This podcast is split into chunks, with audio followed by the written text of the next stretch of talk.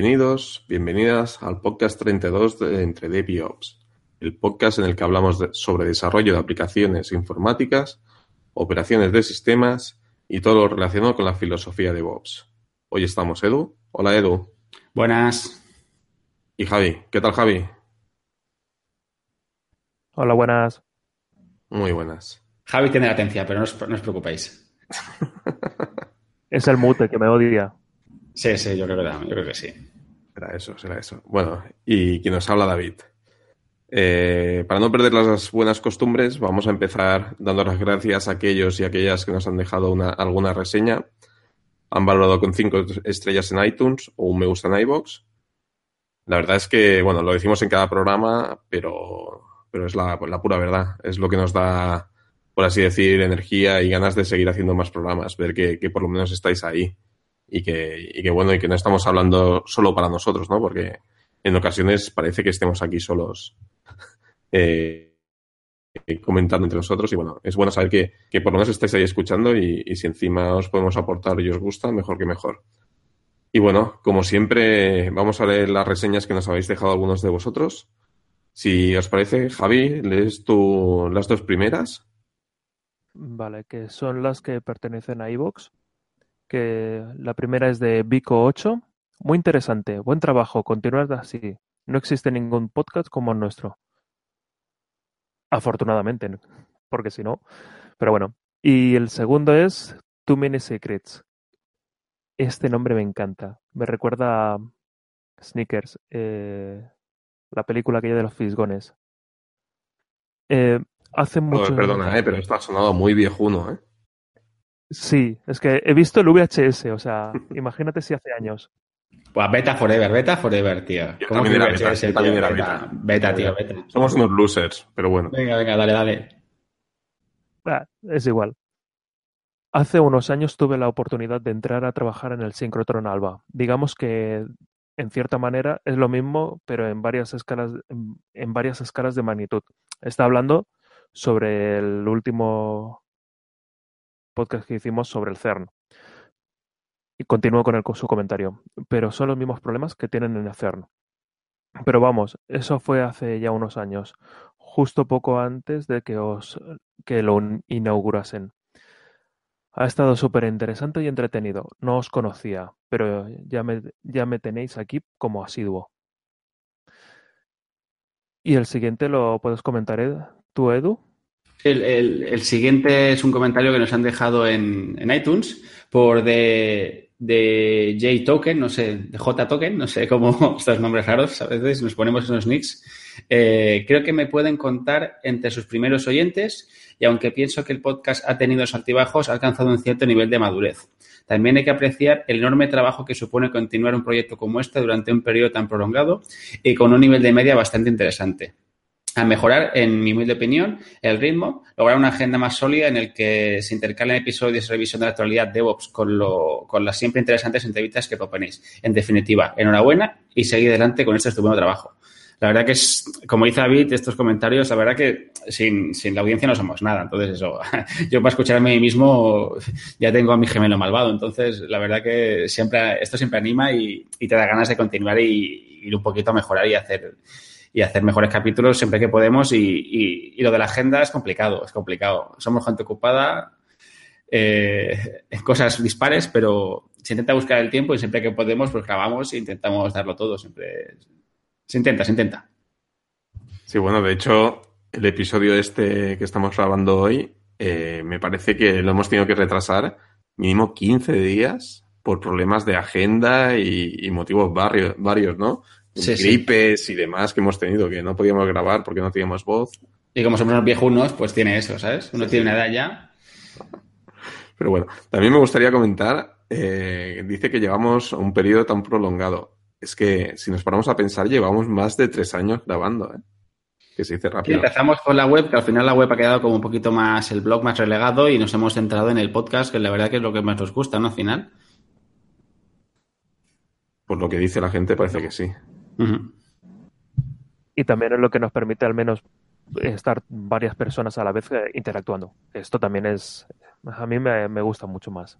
Sí, a ver, la web tiene su qué, pero la verdad que el podcast da, es otro es otra historia. A mí la verdad que me, resulta bastante enriquecedor el tema de grabarlo y todo esto, sí, sí. Nos cuesta, a veces nos cuesta, nos supone nuestro sacrificio, pero bueno, como vemos los comentarios, ahí estamos. A mí me está llamando, yo ahora escucho el silbito de la Switch y me está llamando el link para que salga vale, retro, vale, retro. pero me resisto, me resisto. Bueno, pues como ya sabéis, eh, nos podéis hacer llegar vuestra opinión con comentarios en iBooks o en iTunes, eh, a través del post de cada episodio que, escribe, eh, que, editamos del podcast en nuestra web, o incluso, bueno, a través de Twitter.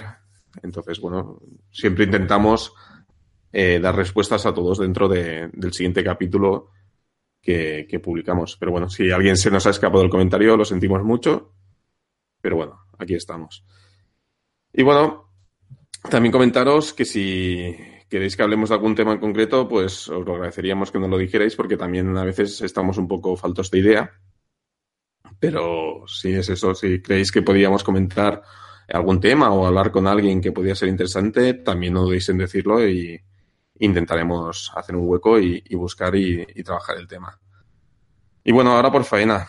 Hoy vamos a tratar un tema de que, que, alguno de vosotros nos había hecho llegar también algún comentario, pero la verdad es que lo he intentado localizar y, no lo he visto. Y bueno, básicamente vamos a hablar de infraestructura como código, ¿vale? También como, conocido como IAC, Infraestructura as a Code.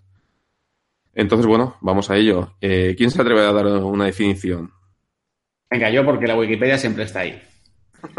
Entonces, la, a ver, al final, la infraestructura como código es el proceso de, de generar, mantener o definir eh, lo que es la infraestructura, lo que sería el, hardware, de alguna manera, quizá también podemos hablar de máquinas virtuales, eh, a través de ficheros de configuración y ficheros de código o, alguna herramienta que permita generar este tipo de, ficheros, ¿no? Al final, el resumen sería este, ¿no? O sea, trabajar en vez de yendo a un, cogiendo físicamente un servidor, yendo a un data center, ir a un armario, enracar ese servidor, enchufar, pam, pam, pues sería el proceso lo que, lo que sería más lo que harías ahora si fueras un administrador de sistemas, un ingeniero de sistemas, trabajaras en un cloud. Sería básicamente como, perdona, Edu, sería como automatizar el, lo que sería el aprovisionamiento de, todo el Claro, claro. Ahora, que mucha gente ya está dejando, depende en qué casuísticas, el, modelo de, tener un propio data center o, o subarrendar un data center a un, proveedor, eh, lo que haces es tener un cloud público o privado y al final tú no necesitas físicamente hacer nada. Simplemente tú tienes, o a través del, si lo quieres, hablamos de Amazon, podéis hacerlo a golpe de ratón, ¿no? Puedes coger el golpe de ratón y crear, crear recursos, crear instancias, crear volúmenes de, datos, pero también tienes opciones que Amazon te da, luego lo contaremos en esto, de utilizar un lenguaje, lenguaje más o menos elegante, bonito, funcional que te permite definir esos recursos de una forma programática, por así, por así decirlo, programáticamente. Sería el resumen, quizá. Sí, yo creo que la idea es cuando un programador le, le encargan una tarea de construir infraestructura. Y entonces, ¿cómo lo hace? ¿Cómo lo sabe? Realizando un programa, algo que es repetible, que está, que puede testear y que la gracia es esa, cualquier modificación del programa realiza una modificación en lo que sería lo que antiguamente era hardware. Que ahora ya La, gracia es que ya no puede ser hardware y necesitas este, este paso a programación.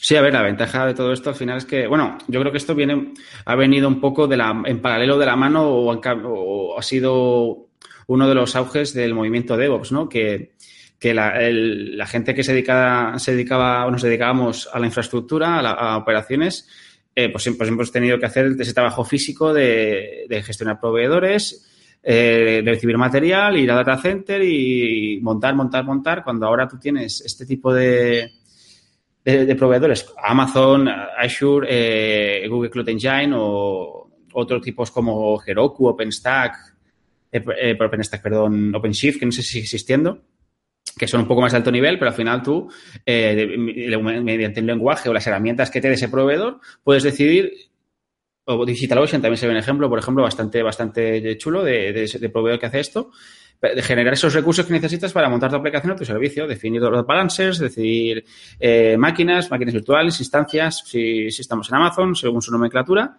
Y la verdad que eso eh, te da te da una facilidad a la hora de, montar un, de, cero o no, o gestionar todo ese, toda esa infraestructura, porque la verdad que es realmente incómodo. O sea, uno de, incómodo, uno de los problemas o los handicaps más grandes de, llevar un servicio que tiene que escalar es el hecho del provisionamiento.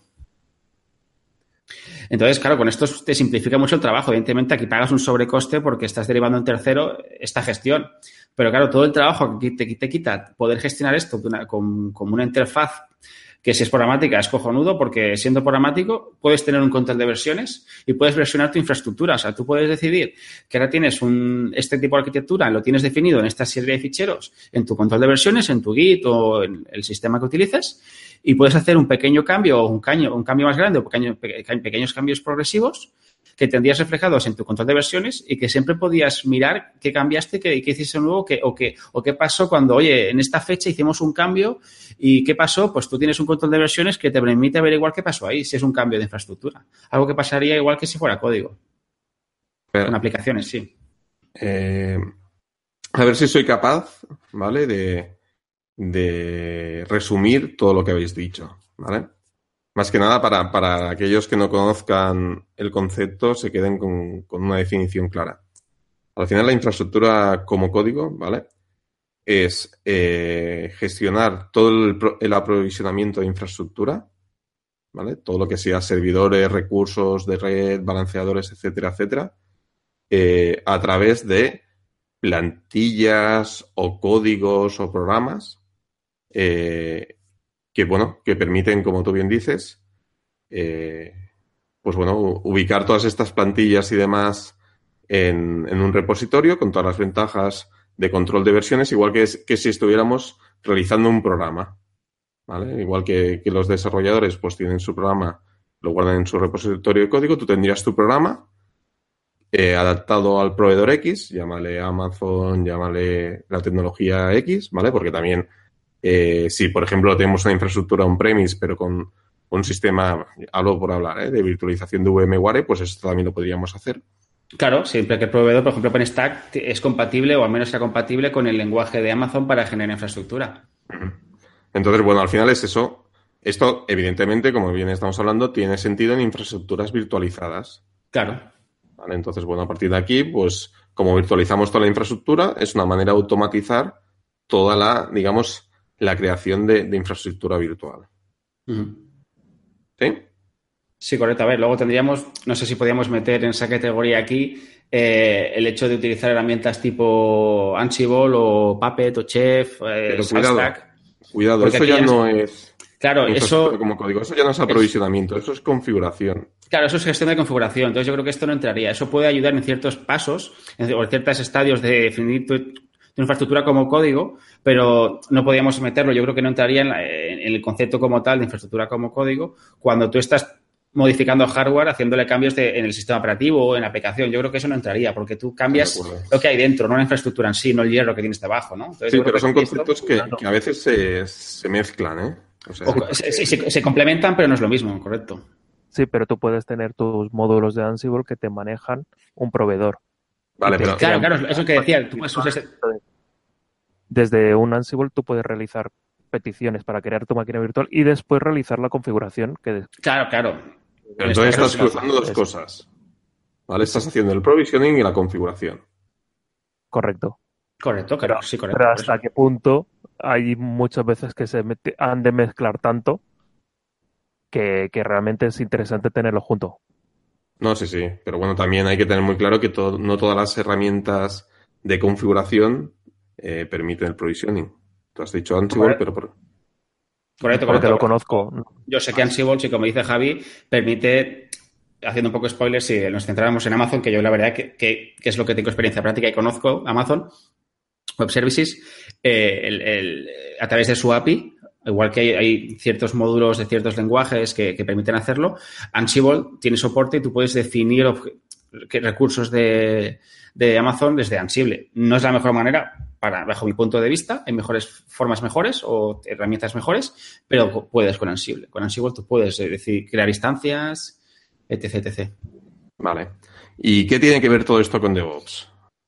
Pues es lo que te comentaba antes. Yo creo que uno de los puntos fuertes del DevOps, aparte de, estrechar el enlace, o sea, el enlace, el, puente que había siempre entre operaciones y desarrollo, es que también los desarrolladores, esa, perdona, la gente de infraestructura de operaciones trabajará de una forma más parecida como trabajan los desarrolladores. Entonces, utiliza, metiendo más la programación en su, en su día a día, ¿no? Utilizando más herramientas, lenguajes de programación, tooling propio. Entonces, una ventaja de, de, de, esto, de infraestructura como código, es que precisamente tú puedes definir tu infraestructura trabajando como un programador, como un developer, usando muchas herramientas o muchas eh, formas de trabajar que usaría un developer en su día a día con lo que se crean más sinergias, incluso puedes, puede haber programadores que puedan ayudar en este, este tipo de tareas. Están, eh, la, curva, o sea, la curva de entrada o el punto de entrada para un desarrollador que quiere interesarse en hacer algo infraestructura es mucho más fácil así que no ponerlo en racar servidores, ¿sabes? Porque tampoco es un trabajo ahora. También, la verdad, la parte, eh, hace años cuando ayer no lo hago, porque prácticamente mi trabajo ahora todo está en cloud, ¿no?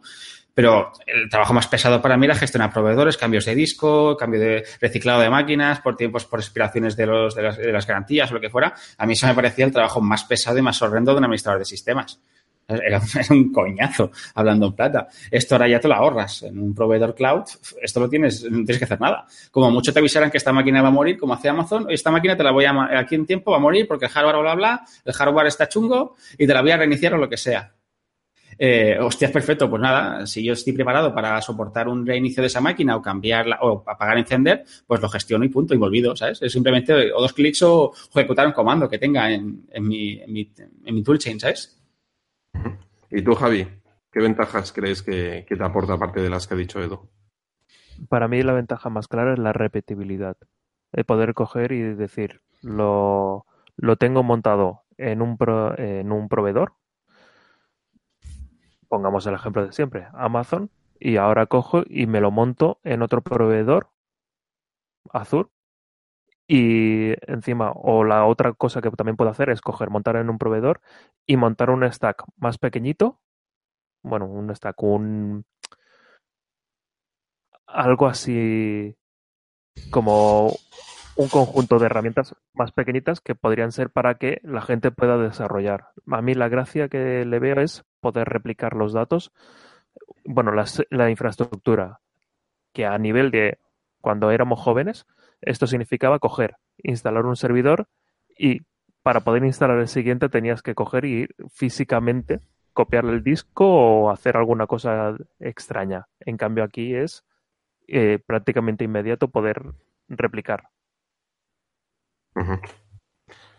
Vale. Y bueno, acabamos de, tener la visita de un artista invitado, que no contábamos con él, pero, pero ha aparecido así después de invocarlo. Hola Nach. Hola, buenas. Muy buenas. Ha aparecido de la nada. Estamos hablando de las ventajas e inconvenientes, bueno, en este caso de momento ventajas, que ofrece la infraestructura como código. ¿Te animas a hacer algún comentario? Bueno, em, no, no, sé si lo habréis dicho, yo creo que hay tres, tres eh, ventajas muy claras para mí. Una es, em, no sé si las diría en orden tampoco, eh, pero una es la testabilidad, es decir, tener procesos que puedes testear. Otro es la, la me sale en inglés, la mejora mediante el, eh, la iteración. O sea, tener un proceso que va cambiando, que, como decía Javi ahora, pues puede ser que cambies de proveedor, o a lo mejor pues cambias un, un componente del software en la arquitectura o algo así y tienes que desplegarlo de otra manera, pues solo tienes que tocar un, una parte de todo, el, todo el código que tienes para la infraestructura. Eso es interesante. Y luego, quizás puntualizar una cosa, pero, pero también en otros términos más generales, por ejemplo, el hecho de, de, de utilizar código para gestionar infraestructura permite también utilizar herramientas eh, para el desarrollo del código. Y como un ejemplo muy claro se me ocurre los sistemas de control de versiones. O sea, antes lo que solía ocurrir era que el, lo, que lo que se tenía versionado eran las configuraciones. Y, y en cambio ahora pues ya tienes directamente el código, no sé lo que he dicho antes, lo de la testabilidad también. poder tener un código testeado de sabes que, que funciona y que cuando lo cambias puedes hacer mm, pruebas de regresión y saber si, si, si, te ha roto algo, a mí me parece bastante interesante. Sí, sí, la verdad que es, es un buen punto. El tema de la testabilidad sí que... Yo la verdad es que desde mi punto de vista y más de viniendo de o con mucha experiencia en entornos on-premise muy grandes, uno de los problemas que teníamos en entornos que gestionaban muchas personas, muchos grupos diferentes y demás, era saber eh, los cambios que habíamos hecho. Es decir, cuando te venían y te decían, oye, eh, ¿qué habéis tocado los últimos 15 días en, en, tu parque de 200 servidores? Sí, la gestión del cambio, en el fondo, ¿no? Gestión del cambio que es un... Que te volvías loco, decías, mm, ostras, pues no lo sé. En cambio aquí, eh, pues yo cuando he, he, he, trabajado esta última época eh, en, con, con, IAC, la verdad es que es eso, te ibas, mirabas en el, en el como decía Nach, ¿no? en el repositorio y veías todos los cambios que se habían hecho, ¿no? Eh, lo veías como código, ¿vale? Pero veías que habían cambiado la línea tal y habían añadido un nuevo disco, ¿vale? A tal servidor. Y lo tenías ahí todo registrado de manera automática. La verdad es que esto, esto para mí fue una de las grandes, de las grandes ventajas. Y luego la otra ventaja es que partiendo de, montajes, como decía Javi, me parece, partiendo de, de, de, otros montajes que han hecho compañeros o otras personas, puedes coger y replicar y decir, ostras, yo quiero esto mismo que ha montado este, pero cambiando esta parte de aquí, ¿no? Y entonces hacías cuatro cambios y desplegabas tu infraestructura emulando infraestructura de compañeros, ¿no? Con, con toda la red y demás. La verdad es que, me parece muy bien.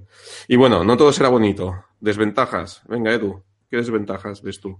A ver, ¿qué desventajas? Pues al final es como todo, como todo un desarrollo. Eh, la calidad del código el, y la, legacy que puedes generar. Evidentemente, como decía Ignasi, lo ideal de todo esto es que eh, tú no empiezas con tu código de infraestructura ideal, perfecto, bonito y brillante, ¿no? Tú empiezas con lo que tú crees que te conviene, también por conocimiento de la herramienta que puedas tener o desconocimiento, pues lo haces de la mejor forma posible y al final puede ser que eso evolucione bien, evolucione mal y se te puede convertir en un tinglado, ¿sabes? Puedes llegar a tener un código de infraestructura que, que es que no lo quiero tocar, ¿sabes? Que puede pasar como una aplicación grande. Entonces, eso es uno de los problemas. Al final, estás teniendo, estás teniendo de igual o de forma parecida los problemas que tienes que tiene un developer o tiene el desarrollo de aplicaciones. Aparte de generar tu infraestructura como tal, tienes que diseñar, tienes que diseñar una arquitectura eh, conforme al, proveedor o proveedores que tengas, con lo, lo, que te proporcione este proveedor o lo que tú puedes hacer con ese proveedor y además tienes que generarlo con las herramientas que, hay, que existan para hacerlo contra ese proveedor y de la mejor forma que tú creas. Pero claro, eso al final se puede convertir en una pelota gigante que tocar a lo mejor, oye, cambiar cómo se despliega esta aplicación y se levanta este load balancer, hostia, es que si toco esto voy a romper lo otro, tal. Y aquí es donde lo que, lo que decía Ignasi, ¿no?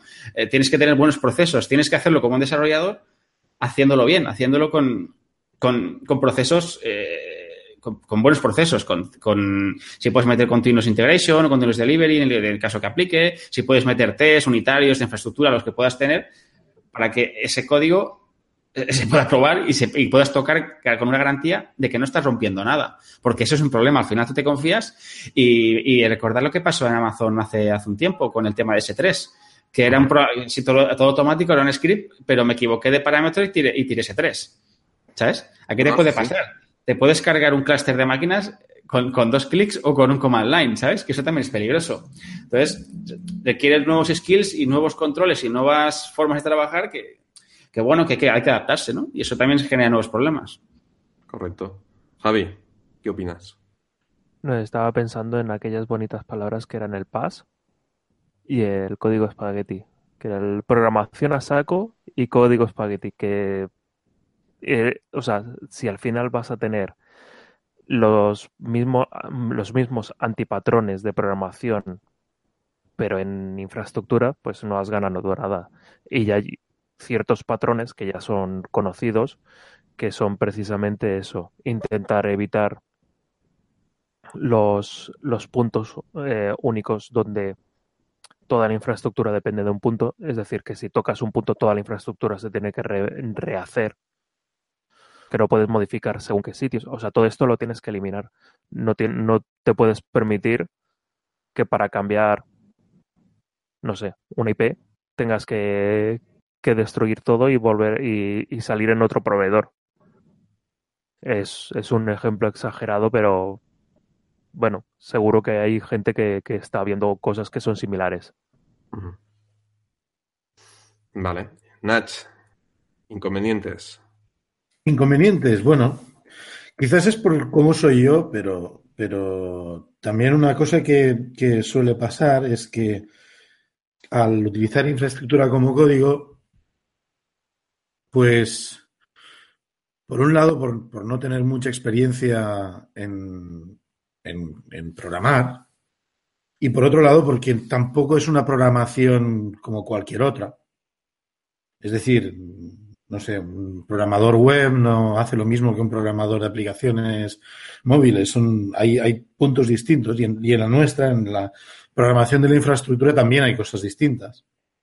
Entonces, esto supone que el, la, inconveniente más grande que le veo, o bueno, uno de los más grandes que le veo yo, es lo fácil que te puedes enredar y perder el tiempo.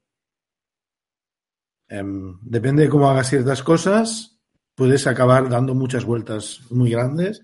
E incluso aunque no sea código espagueti lo que estés haciendo, o programación a saco, como decía Javier, eh, una cosa que te puedes encontrar es que has dado mil vueltas a un código, o mil, o diez, o las que sea, cuando había otro camino mucho más sencillo delante y no lo habías visto.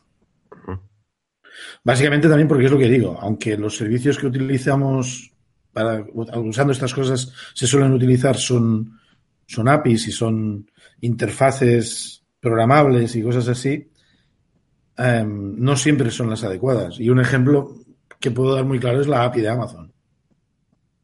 La API de Amazon es, es terrible. ¿Has probado, la, ¿Has probado la Azure? No, no.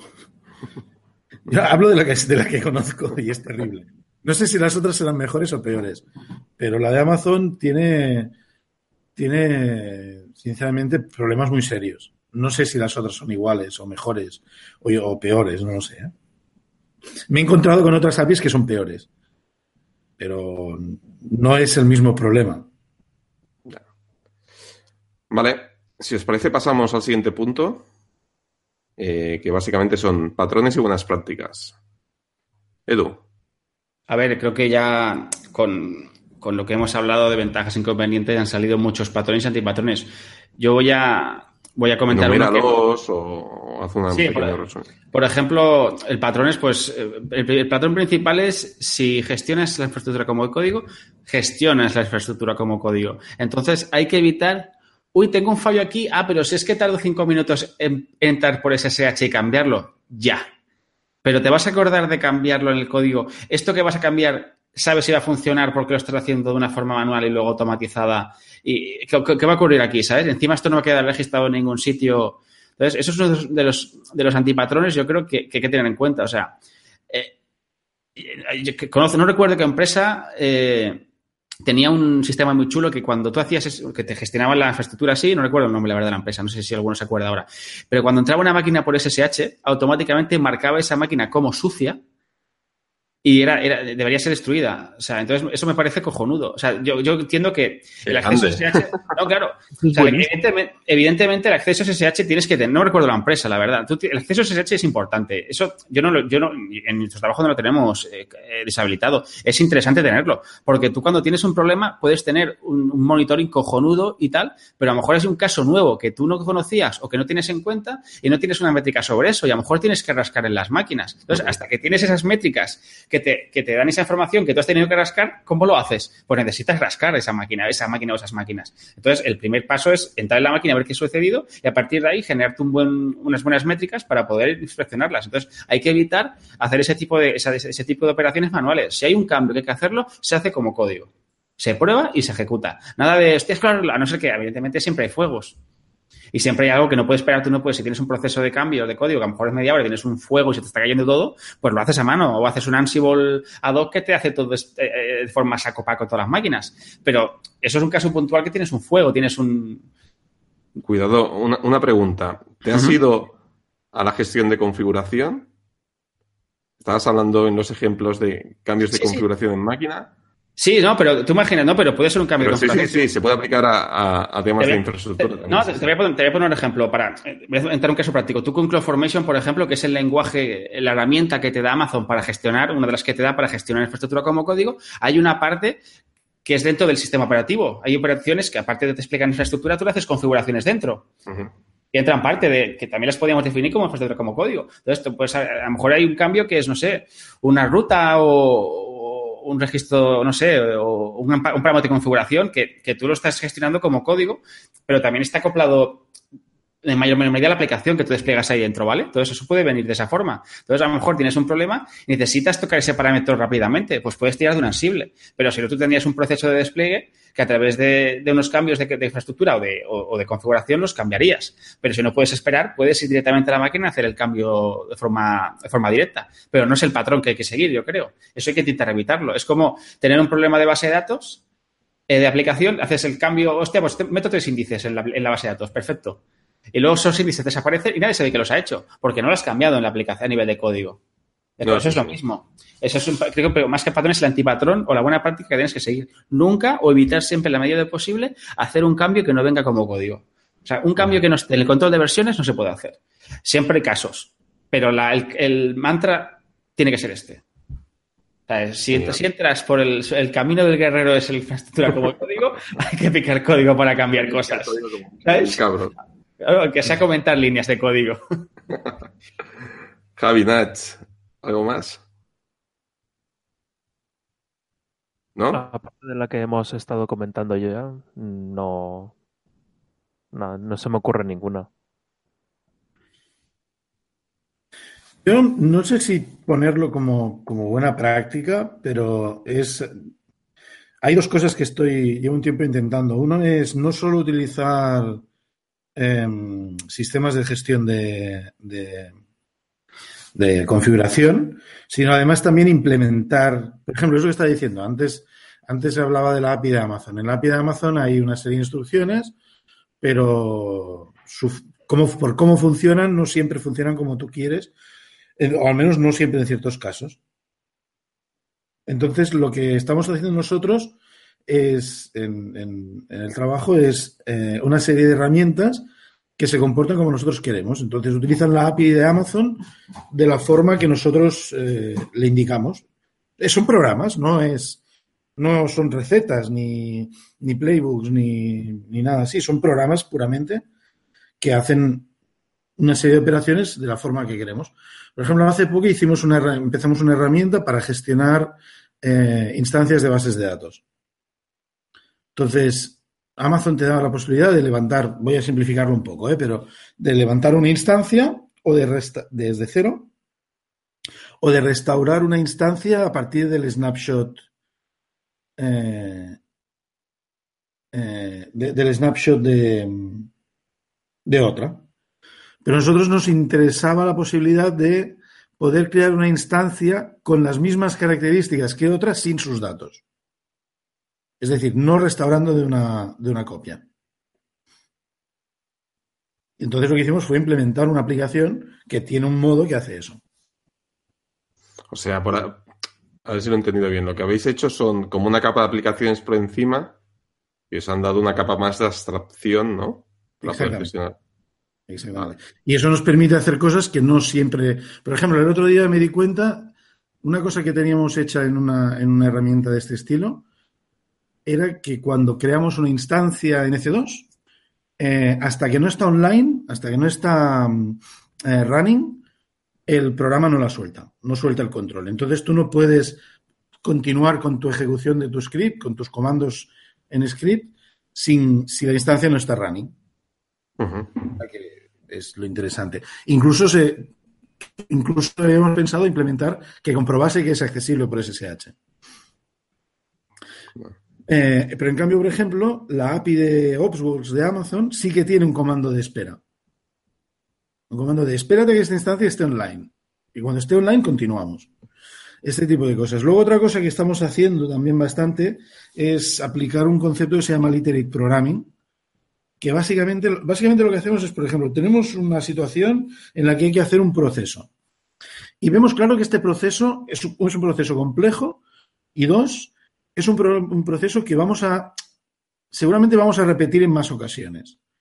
Operaciones como, por ejemplo, no sé, eh, sustituir, cambiar el IP, ¿no? Pero cambiar el IP quizás es una cosa bastante tonta. Pero llevamos hechas dos o tres ya de estas. La última que he hecho yo ha sido la sustitución del LB. Entonces yo quiero levantar un LB para sustituir lo que tengo en producción, configurarlo con todas las, con todas las opciones, con su, su, su certificado correcto, con su, todas sus políticas de cifrado y de negociación de, de SSL y, y conectarle las instancias, entonces redirigir el DNS y, y ponerlo como, como en, el, en la definición del stack, para que sea el LB de la layer que le toca, para que otras instancias que aparezcan se asocien a ese LB. Todo eso son una serie de pasos que tú, lo, bueno, no sé, la primera idea sería hacerlas a mano. Dices, bueno, pues voy a empezar, esto me llevará tanto tiempo, pum, pum, pum, y lo hago. ¿Qué haces cuando haces eso a mano? Coges un papel o un fichero y escribes los pasos que vas a dar. ¿Sí o no? Y escribes, pues voy a ir aquí. Yo lo que hago muchas veces es imaginarme que se lo estoy explicando a alguien para que lo haga. Entonces digo, bien, pues mira, vas a ir a esta página web, en esta página web te vas a encontrar eh, estas, estas, estas, estos controles, vas a meter estos datos en estos sitios, apretarás estos botones y sucederá esto. Lo comprobarás yendo a este fichero y haciendo un tail y buscando si hay actividad ahora o ya no la hay. Este tipo, de, este tipo de cosas. Yo eso lo pongo en un fichero en texto, más o menos explicado. Pero en vez de hablar de páginas web, lo que hago es utilizando con, comandos del, de, o bien que tengo yo implementados, o bien directamente el CLI de Amazon. En, en, bueno, en mi caso, y cuando, uso, cuando usamos Amazon. Entonces implementamos, ponemos eso y cuando toque ejecutarlo, lo que hacemos es ejecutar esos comandos desde el mismo do documento. De tal forma que los resultados de los comandos se quedan en el mismo documento. Entonces, el documento sirve de plan, de programa, que además también se puede exportar solamente el código a un, a un script, y también sirve de eh, demostración de la ejecución o de informe de la, de la, operación. De tal modo que lo tenemos todo en un solo sitio. Eso lo metemos en un repositorio y lo tenemos controlado con versiones. La próxima vez que alguien necesite cambiar el LB de, un, de una capa, va a coger ese fichero, lo modificará y si, si, nos, si tenemos tiempo, si no es una urgencia muy rápida, a lo mejor le damos una vuelta más de tuerca y lo parametrizamos o lo hacemos más automático para que incluso, por ejemplo, ahora el, LB que, que, está creando tiene puestos las, las, subnets y los security groups fijos que tenemos en, en, la infraestructura actual. Eso se puede hacer calculado a partir de llamadas a la, a la API también. Entonces, lo que, la siguiente vuelta que alguien tenga que hacer, pues podría, podría mejorar el proceso añadiendo todo esto. Y eso es lo que estás haciendo sobre un documento que es un manual de procedimiento en realidad también es un programa o un script. No, o sea. Hola, hola, David. Luego... No, no, yo más que nada para, para recapitular un poco. Eh, al final, lo que todo esto, todo esto que nos has contado es el literate programming, entiendo. Mm, bueno, es un ejemplo. Es un ejemplo, ¿no? O sea, tú en un documento defines todas las funcionalidades, o sea, haces el análisis, entre comillas, funcional de lo que sería el programa, ¿no?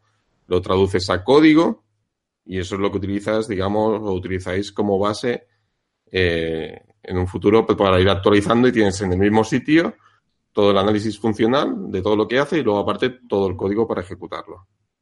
Además, además supongo, un poco la idea que, que tenemos nosotros es que a partir de tener eso rodado, esos documentos rodados, esto luego lo vamos a poder implementar directamente en un programa. Y tendremos un programa que será re, eh, replacement de un LB.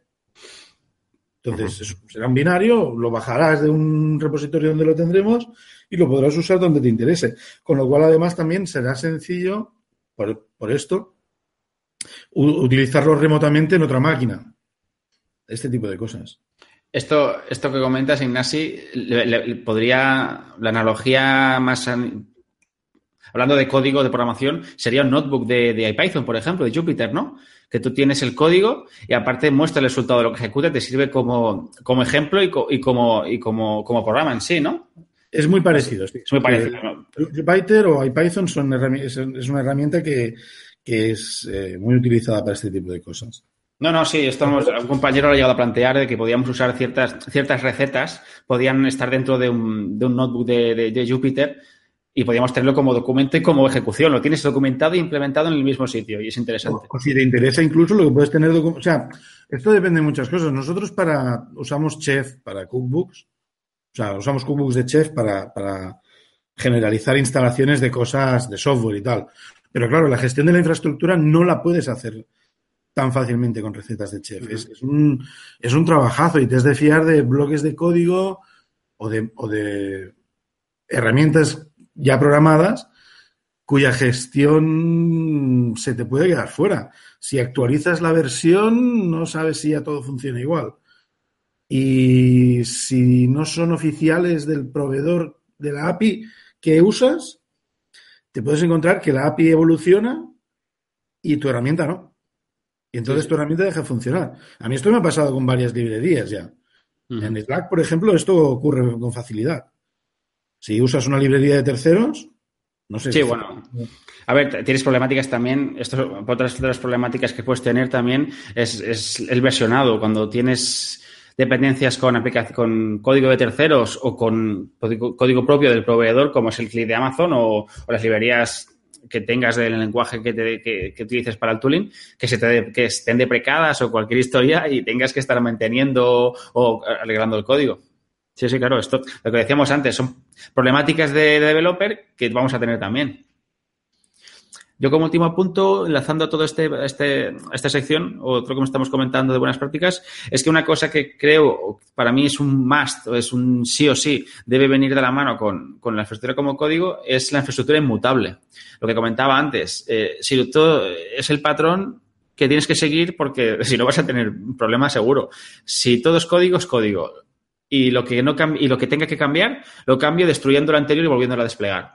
O sea, un ejemplo, tengo, tengo un clúster de servidores de frontales web que tienen ciertas versiones de código o ciertos cambios de configuración de, de sistema operativo. Si yo quiero hacer una actualización porque tengo que cambiar esos parámetros o porque tengo que hacer un parche de seguridad del sistema operativo, yo no actualizo las máquinas que tengo. Yo creo todo de cero y destruyo lo que tengo con un, con un deployment tipo Blue Green o Black Red, como lo quieras llamar, ¿no? O con un rolling. Pero yo no actualizo lo que tengo, sino lo cambio y lo reemplazo. Que esto también es un, patrón de, de, programación funcional que se usa mucho. Normalmente cuando trabajas con un paradigma de con un lenguaje funcional como, no sé, como Clojure, Scala o, o Python también puedes. Tiene este paradigma, tiene ciertas cosas de paradigma funcional. Tú no creas nuevos, tú no modificas los, las estructuras de datos que tienes, las destruyes y generas una nueva actualizada con lo que tienes que añadir. Eso tiene muchas ventajas, porque sabes que no cambia, sino que creas algo nuevo que sabes que es correcto en teoría. Como, como solía decir un gran sabio, ¿no? Las máquinas no son mascotas, son ganado. Correcto, correcto. O sea, tienes que tratar las, las, las, o sea, tienes que, que, que, el ganado, una vez que te lo comes, otro nuevo, ¿sabes? No quieres, no, no lo tienes que cuidar. Si no te sirve, lo matas y, te, y al, matadero y otra nueva. Es así, porque hay una cosa sobre esto, yo estoy de acuerdo, ya, ya sabéis, perdona Javi, Didi. La frase era, no pongas nombre a tus máquinas, son ganado, no son mascotas. Esa es la frase, no me acordaba, digo, de la frase como era, sí puede ser que fuera esa, puede ser. Decía, decía lo de la infraestructura inmutable es, es un caso que es interesante, pero también tiene sus inconvenientes. imagínate que, bueno, esa infraestructura que tienes que levantar, si por los motivos que desea, es suficientemente compleja, puede llevar su tiempo levantarla.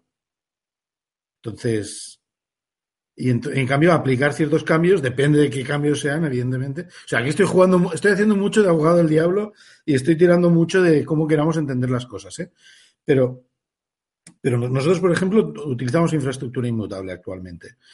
Estamos, estamos en un proceso de cambio que va a durar un tiempo un año, un año y medio quizás, en el que posiblemente cambie eso y pasemos a utilizar eh, eh, o sea, infraestructura que, que, podamos tirar a la basura cuando hayan cambios. Pero, pero es que ahora mismo no lo veo. Ahora mismo teníamos que levantar máquinas enteras eh, virtualizadas, instalar paquetes sin parar y podríamos tardar horas en hacer un cambio. Horas, muchas horas. muchas horas. Entonces. Ok. A ver, evidentemente es lo que decía. A ver, tienes, si tienes una infraestructura morada, al final haces cambios compatibles y haces rollings, haces rollings. No haces blue, green, que es me lo peto todo y crea otro nuevo, ¿no? Es lo que tú dices. Al final depende de tu arquitectura, el tamaño, cómo tengas eh, la volumetría de servicios, pues tienes que adaptarlo, evidentemente. Pero creo que es un patrón que se puede seguir, es interesante. Siempre que sea viable, evidentemente. Hay casos y casos. Vale, yo con esto ya daría por cerrado este punto, que ya le hemos dado bastantes vueltas. El siguiente que tenemos aquí es cómo encaja todo esto con Continuous Integration, Continuous Deployment y Continuous Delivery. Edu. Eh, sí, a ver, una cosa que, enlazando con lo anterior, una cosa que hay que tener en cuenta también es trabajas como un developer, pues, ¿por qué no usar el tooling que sería un servidor de integración continua como Jenkins, Travis o cualquiera, cualquiera de estos para continuamente estar probando tu, código? No tienes por qué desplegarlo en producción. Puedes tener otros entornos, staging o entornos de pruebas en el que tú vas probando estos cambios y cuando tú quieras decides si lo aplicas en producción. Esto me, con esto lo enlazo a que un buen patrón también hay que seguir es que si tienes un entorno de staging, que es, es un patrón que siempre se ha intentado seguir con infraestructura física, pero nadie hacía que es, por favor, que el entorno de preproducción al menos se parezca al de producción, porque luego esto no funciona en producción. Entonces, eh, aquí yo creo que hay que seguir el mismo cambio. Evidentemente, la volumetría no puede ser igual, pero la arquitectura puede ser prácticamente idéntica. Entonces, si tú tienes una arquitectura de, balanceadores, eh, una base de datos, eh, un caché por aquí, un caché por allá, pues a lo mejor no tienes 30 máquinas en cada, en cada, en, cada, en cada sitio, pero puedes tener una o dos y probar que eso funciona, ese cluster funciona. Entonces, con una herramienta de Continuous Integration, Continuous Delivery, con un Jenkins, por ponerle nombre, pues tú puedes hacer pequeños cambios y levantar esos entornos haciendo pruebecitas y ver que todo eso funciona haciendo test, evidentemente, metiendo test de infraestructura o, los test que necesites, o que lo pruebe un humano, que no me parece el mejor escenario, volviendo a trabajar como un developer. No trabajemos haciendo cambios y pruebas a manuales, por favor. Aquí hay un, concepto que, has comentado que cambia mucho de, la, gestión de la infraestructura eh, y sobre todo de, de la infraestructura on-premise, que es que tú no tienes por qué tener un entorno de staging todo el rato funcionando lo levantas justo en el momento que necesites ese entorno. Y esto lo puedes hacer con infraestructura como código. Es decir, no estarás pagando todo el rato por ese entorno, lo levantarás. Levantarás un entorno idéntico, de idénticas características, en un tiempo razonable, échale 20 minutos, y tendrás un entorno funcionando donde podrás validar, ¿vale? Y cuando acabes todas las validaciones y demás, automáticamente lo destruirás. Correcto, correcto. Esa es una, esa es una gran ventaja tanto a nivel de, bueno, de temas de costes, como de lo que decías, para no desfasar entornos y guardar coherencia entre entornos. Yo creo que es una gran, una gran ventaja. Sí, sí. Nach, eh, Javi, ¿queréis comentar algo más sobre este punto? Bueno, yo em, es que me, me, confundo un poco porque en el, en el guion que no tenemos yo pensaba que estábamos hablando del Continuous Integration, Continuous Delivery y Continuous Deployment del código de infraestructura. Sí, o sea, claro, yo no de deploy, o sea, yo cuando lo, este punto lo puse yo en el, en el guion, me refería cuando tú tienes un, código que al final tú no desplegas ese código, sino utilizas para, para hacer algo. Cuando hablamos de infraestructura, tú no desplegas porque es una aplicación. Tú es el código que tú utilizas para hacer cambios en tu infraestructura. Entonces, tú puedes tener procesos que ese código se vaya implementando, se, puedes integrar ese código, o sea, subir ese código a tu control de versiones y eso puede crear un pequeño entorno de pruebas donde tú harías eh, generarías esos harías, aplicarías esos test o, esos, o esas pruebas que te permitan comprobar que no has roto nada ahí es donde lo encajaba yo con, o quería hablar o enlazar todo esto. Por eso digo, o sea, estoy confundido, pero es que me parece interesante porque en realidad es un poco el, por decirlo así, se parece un poco al problema del huevo y la gallina, ¿no? O sea, utilizas entornos o sistemas de CI, de CD y de continuous deployment para probar el código de infraestructura, pero también los estás utilizando al mismo tiempo para probar el código que, que corre en esa infraestructura. Claro, o sea, aquí puedes mezclar, evidentemente. Lo quiero decir, te puedes encontrar en esa situación. Correcto, correcto. Claro, aquí son dos cosas. Puedes hacer la prueba completa, que sería despliego, despliego la aplicación, porque también un cambio de arquitectura puede influir en tu aplicación. Puede ser que tú hayas un cambio de arquitectura que hagas que, la conectividad entre una máquina de frontend y backend deje de funcionar. Entonces, al final, tú necesitas probar que estás desplegando una infraestructura que cuando estés aplicación dentro va a funcionar. Entonces, aquí tienes varias pruebas que hacer. Que la aplicación, que, la arquitectura es buena, o sea, que tienes conectividad donde tienes que tenerla y que la aplicación tiene visibilidad de los recursos que necesita por debajo, ¿sabes? Porque a lo mejor tú tienes ping entre dos máquinas, pero no tienes acceso, eh, no sé, en el puerto 80 entre dos máquinas, ¿no? Y al final eso tienes que tener algo escuchando para que te, poder probar que tienes conectividad por el puerto 80 en eso. A ver, podías hacer mocks o simuladores o historias, o puedes llegar a, o desplegar la aplicación y probarlo todo eso también en conjunto. Al final aquí tienes muchas opciones y al final es usar la que te convenga en el estadio de desarrollo que tú estés o el cambio que estés haciendo. ¿Sabes? Al final es trabajar como un developer, hacer cambios, pequeños cambios, baby steps, como tú decías, iterar sobre todo si puedes, no hacer cambios bestiales porque luego al final va a acabar en un problema, hacer pequeños cambios, iterando, vas probando y cuando te interese, yo creo que mientras antes mejor, esos pequeños cambios tienen que subir a producción y no llegar el día X y intervención de 18 horas, ¿no? Al final hay que seguir el modelo el modelo de continuous delivery, que es la, excelencia, ¿no? Pequeños cambios de producción. Pues con infraestructura yo creo que es igual. Siempre que puedas hacer pequeños cambios que puedan subir a producción porque son compatibles, hay que hacerlos. Porque mientras más pequeño, más fácil es modificar o hacer la vuelta atrás de esto. Mientras más complejo, si es complejo de hacer, es complejo de deshacer. Por definición. Con lo que eso siempre hay que evitarlo, siempre que puedas. Simplificar, simplificar. Simplificar y hacerlo todo eh, pasito a pasito. Yo creo que eso es un mantra que hay que seguir también. Edu sus mantras. No, no, es que cuando te has, te has dado de bofetadas por mil historias, vamos, tienes mantras, o sea, tienes la pared del despacho de, del curro llena de mantras, ¿no? No hacer esto, ¿no? Es como, no despliegues los viernes. Sí, despliega los viernes. Si tu proceso es suficientemente bueno para desplegar un viernes, hazlo. Si no es bueno, no lo hagas. Solo trabajar en la diversión ha hecho, ha hecho de Edu un chico malo. Venga, el siguiente punto, contenedores. ¿Cómo encaja todo esto con los contenedores? Venga, Javi, te toca, que siempre empiezo yo los puntos. Venga, ¿algo que, algo que comentar? Hombre, pues aquí viene la gracia que hemos comentado antes. ¿Un contenedor qué es? ¿Configuración o infraestructura? ¿Hasta qué punto? Eh, porque yo los manejo con, con Ansible, pero, pero lo tenemos que, que pensar en que cada proceso va a ser ya sea de un Kubernetes o un Docker o, cualquiera, va a ser parte de una infraestructura más grande o ya directamente es una configuración que podríamos tratar con un Puppet. Eh, aquí, aquí yo, lo que hemos comentado antes, defiendo a que se entrelaza todo y yo lo trataría como una infraestructura, pero es que también la configuración la trato eh, como una infraestructura hasta según qué punto. Claro, claro. Entonces, eh, lo meto dentro del mismo saco y digo, todo para adelante. Eh, ¿Tú tienes alguna diferencia? Porque yo, es eso, yo utilizo Ansible. No, a ver, yo nosotros la verdad que lo que hacemos con Docker, una de las ventajas de Docker y es el punto de entrada de creo que casi todo el mundo, es que la paquetización del software es muy cómoda, ¿no? El vendoring, la gestión de dependencias, porque lo tienes todo en un contenedor y te olvidas de historias en la máquina de que, sobre todo con lenguajes no compilados, ¿no? Por temas de dependencias y, ese tipo de historias. Pero yo creo que aporta aquí, sobre todo con soluciones de gestión de, contenedores, como podrían ser Kubernetes o Mesos o no sé si algunas sí, programas famosas, creo que son esas dos. Es que te da una capa de abstracción todavía más granular para administrar tus recursos al final ¿no? tú puedes tener máquinas virtuales y sobre esas máquinas virtuales tienes esos contenedores que son recursos. Yo creo que eso es una iteración más a la gestión de, en cierto modo, a la gestión de infraestructura también, ¿no?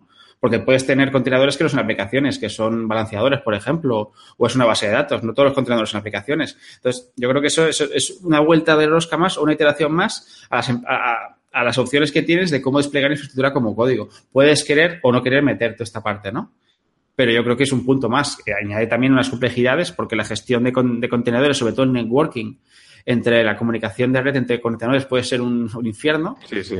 Pero bueno, tiene, tiene sus ventajas. Que, también, yo creo que todavía sigue siendo inmaduro, que ya Kubernetes y Mesos también son herramientas maduras. Docker ha cambiado mucho y muy rápido y yo no sé si ya hay patrones definidos. De, yo no tengo experiencia, tanta experiencia con Docker, en entornos complejos y además más allá de, usarlo como, como, paquete, como, como, como, sistema de despliegue de la aplicación. Pero creo que añade un punto que un punto interesante a, todo a todo todo esto, ¿no? Todo el, todo, todo lo infraestructura como código. Hombre, mi experiencia eh, con sistemas bastante complejos durante los últimos meses es que cualquier patrón que tuvieses hace seis meses eh, ya no lo puedes utilizar. Porque es eso, o sea, cada dos por tres están cambiando. Y eh, al principio cambiaban mucho con, la, con el tema de redes. Ahora últimamente me han cambiado con lo que sería la gestión, digámoslo así. Y la cosa es esa, es que cada dos por tres eh, vas a realizar un proyecto nuevo y ya no puedes reutilizar lo que habías aprendido de un proyecto de hace dos meses. Es, es impresionante. Pero no. Y ya no de, de hace ya dos años, ya es imposible. Pero entonces, ¿est- ¿estás hablando de patrones o de, o de técnicas y tecnologías? Creo que se refiere Ah, porque a cómo hay que hacer, por ejemplo, networking o la gestión de de red en- en- a nivel de contenedores y contenedores cambió. Hay un momento que no recuerdo. Yo, yo empecé con Docker. Entiendo, entiendo, entiendo lo, que, lo que quiere decir, pero lo que quiere decir, eso no son cambios de patrones, esos son cambios de De tecnología. la herramienta. Sí, sí, correcto, sí, ahí tienes razón, que es un cambio de tecnología, no de. El patrón puede ser el mismo, no tiene por qué cambiar. Cambiarán los comandos o los pasos que tengas que dar, pero Correcto, correcto, sí, ahí tienes razón. No cambia el paradigma, cambia el- la aplicación de ese paradigma, cómo tienes que aplicarlo a esa tecnología, a esa solución como es Docker. Sí, sí, o Kubernetes, sí, sí, correcto. no, o directamente un, un patrón, sin, sin entrar en el comando, un patrón que tú sabías que funcionaba, ha dejado de funcionar. pero ¿cómo qué? Sí, yo tampoco acabo de ver a dónde quieres llegar con esto. Si es un patrón, no puede ser tan específico. La comunicación inter, interproceso entre los propios dockers cambió a que se fuese totalmente por, ne- eh, por networking. Mm, ya no podías utilizar la comunicación vía memoria. Vale, pero es que eso no es un patrón, eso es una tecnología. Claro, es un problema de infraestructura, no es un problema de cómo la defines la infraestructura, simplemente que haces AOV porque es lo que tienes, es tu solución técnica de, de que utilizas, pero como lo hagas, al final eh, es lo, que pueda, como puedas con tus herramientas, pero el patrón, o sea, cómo hacerlos porque tienes una limitación a nivel de, de- de- de la herramienta, o sea, de la herramienta de la solución que utilizas, en este caso Docker, ¿no? Por eso no, no es, una, no es un patrón, es, un, es No, arquitectura. es- era un antipatrón y sé que el patrón se tenía que realizar a través de comunicaciones IP, que, es, eh, que eso permitía el uso de comunicaciones contra más nodos. Eh, te cambiaron, te forzaron a no utilizar un tipo de comunicación para poder tener un patrón nuevo. Sí, pero es un, O pa- sea, un patrón de la, directamente- tecno- pero es un patrón de la tecnología en sí de la que estás hablando, me refiero. Es un patrón de Docker. No un patrón, no estamos hablando de patrones de, de abstracciones de cómo despliegas patrón. infraestructura como código. Es un patrón que ahora se ha adaptado para, bueno, para todos los microservicios siguen este mismo patrón. Sí, sí, sí, pero que es una cosa de arquitectura. No es cómo lo defines, sino cómo tienes que, cómo tienes que hacerlo. O sea, o sea no, el- no, no el cómo, sino el qué, me refiero. Al final tú estás hablando de un qué, no un cómo. Bueno, No sé si me explico. O sea, tú tendrás, un, tú tendrás una herramienta que te desplegará contenedores y sabes que tienes que desplegarlos configurándolos así o asá.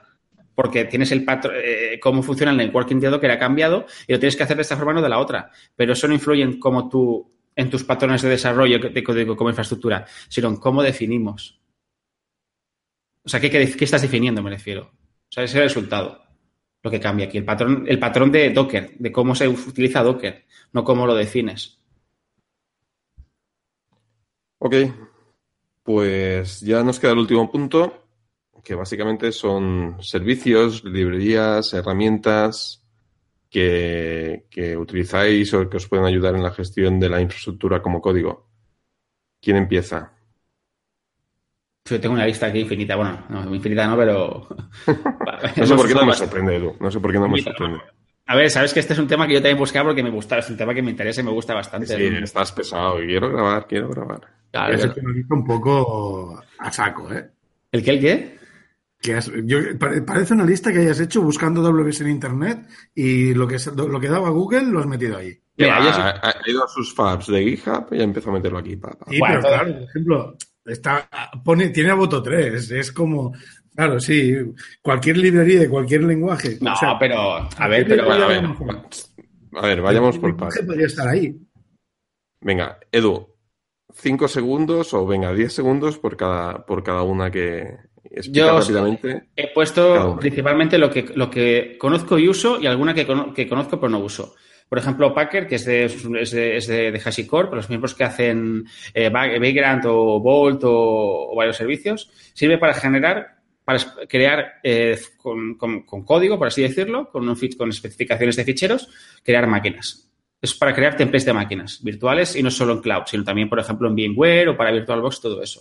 Entonces, te simplifica mucho la especificación de máquinas, de imágenes base con, con configuraciones concretas. Para eso sirve Packer y la verdad que va muy bien. Voto 3, por si trabajáis con Amazon, la librería por definición para trabajar con, con la API de Amazon es Voto 3. Voto y ahora Voto 3. Por eso le he puesto. Troposphere. Troposphere, antes voy a hablar de CloudFormation. CloudFormation es el lenguaje eh, uno de los lenguajes o de herramientas que te proporciona Amazon para definir infraestructura como código y la verdad que va muy bien.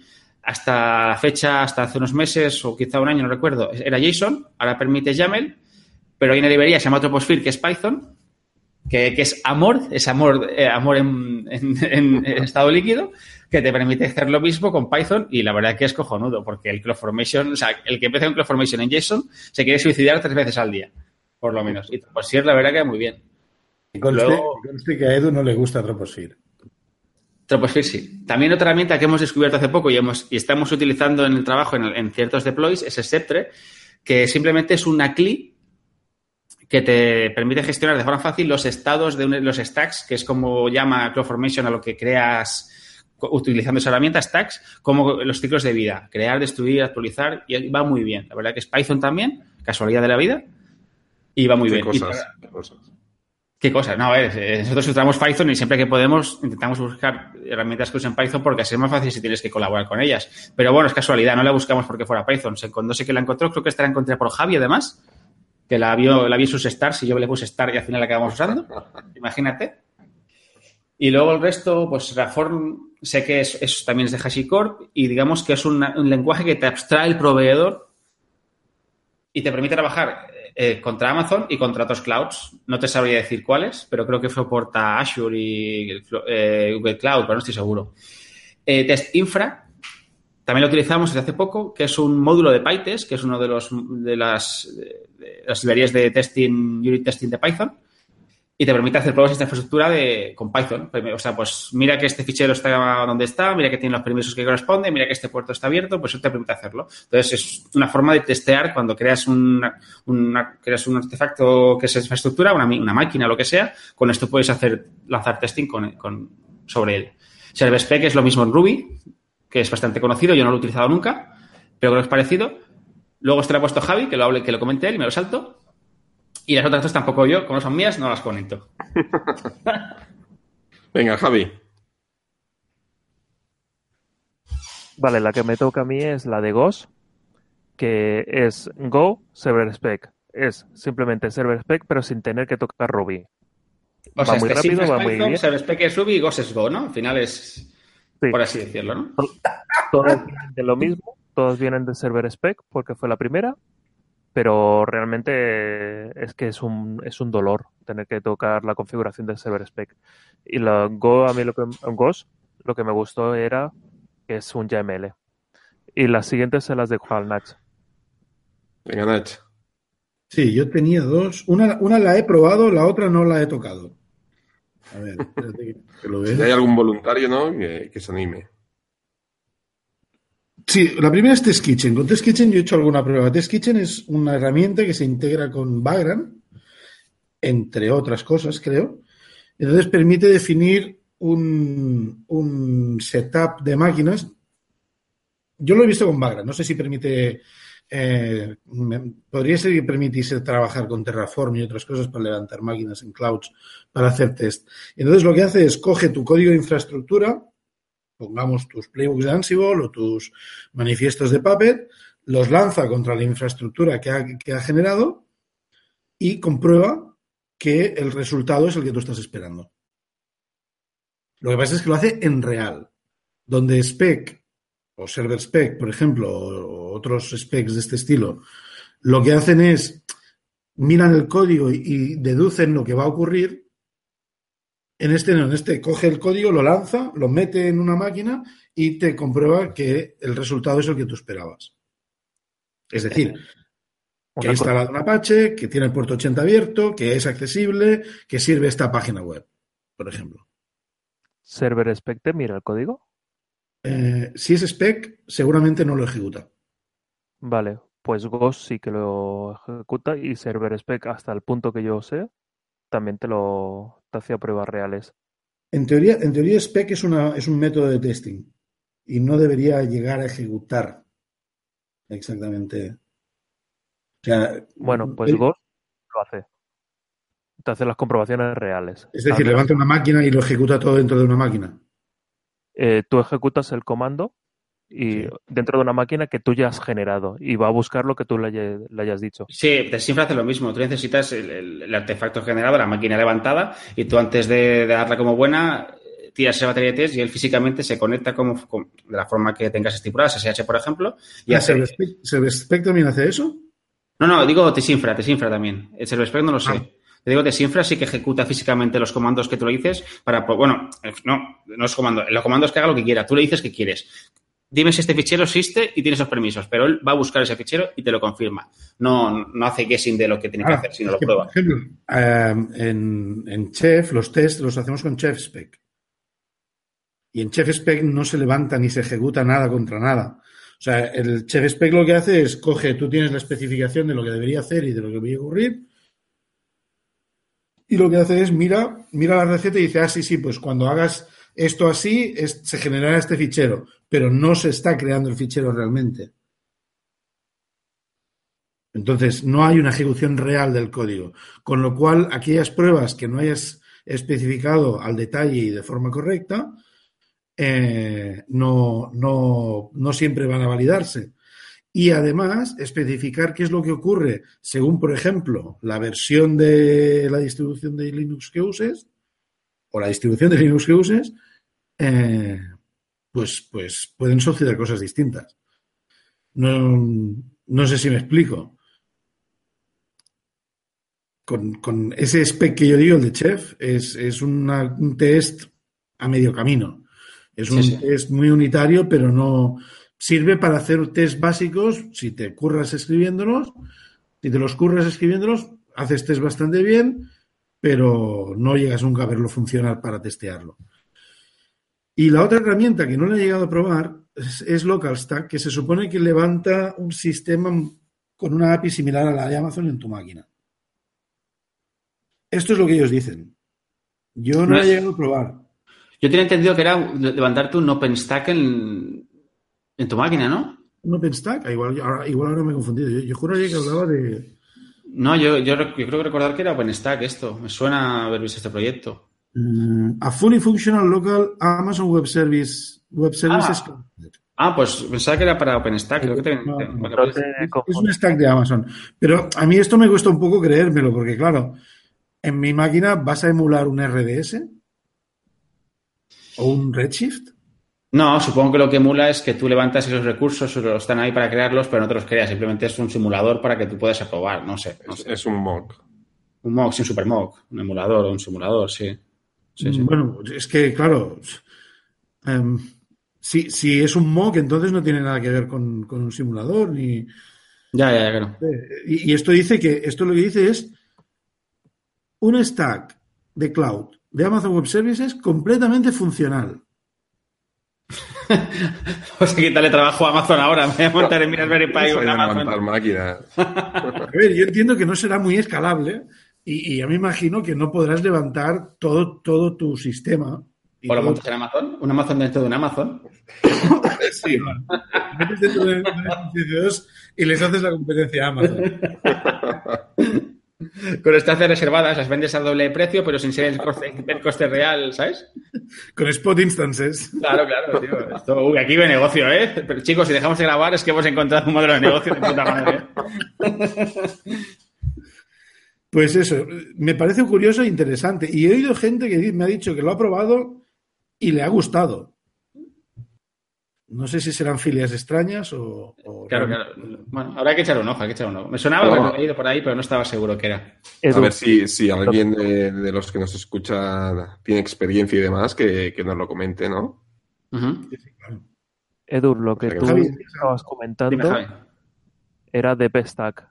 Que que te Ah, lo- vale, de Stack, vale, vale. Sí, sí, vale. Correcto, vale, vale. ¿Ves? Que me sonaba algo de Stack. Después tienes el. RDO. Pero ¿Cuál, Death cuál? Stack- Javi, Javi, Javi. ¿cómo decías? ¿Cuál es el otro que tienes? RDO es el que también te- que lo, fue lo que creó la gente de Red Hat, también te permitía montarte un OpenStack en una única máquina y súper fácil. Mm, ese ni lo conocía, pero DepStack sí, yo lo confundía con DepStack, que es el que yo pensaba que era el OpenStack. Vale, vale. pero- estaba preparado para realizar una, o sea, para programar OpenStack dentro para hacer pruebas, no era un entorno real. RDO Sí, sí, sí, sí, sí. RDO lo puedes utilizar de, de- yo lo tenía instalado durante mucho tiempo en una máquina. Vale, vale. Ok, pues creo que ya hemos llegado al final de otro episodio, que ya llevamos, me parece, más de una horita larga. Entonces, bueno, eh, simplemente volver a repetir. Sé que somos muy pesados, pero de verdad que nos gusta mucho. Que por favor nos paséis el feedback, que nos ayuda mucho a saber que, que estamos haciendo un trabajo que por lo menos gusta y, y sobre todo con críticas constructivas, pues bueno, lo vamos, lo vamos mejorando, ¿no? Entonces, pues bueno, si os gusta nuestro trabajo, como siempre, corred la voz, valorad con cinco estrellas en iTunes y me gusta en iVoox. También podéis encontrar el podcast si buscáis por Entre de Piops, ¿vale? Todo junto. Y también nuestra web, que es www.entredepiops.es y nuestra cuenta de Twitter, que es arroba entredepiops. Pues nada, ha llegado ya el momento de despedirnos. Edu, Hasta la próxima. Javi, Hasta luego. Inasi Nos vemos. y el quien nos habla, David. Adiós. Through the centuries, the endless string of memories. Through the progress and the waste. Still the rivers flow, the sun will blow, the seeds will grow, the wind will come and blow it all away. 'Cause we are just a memory.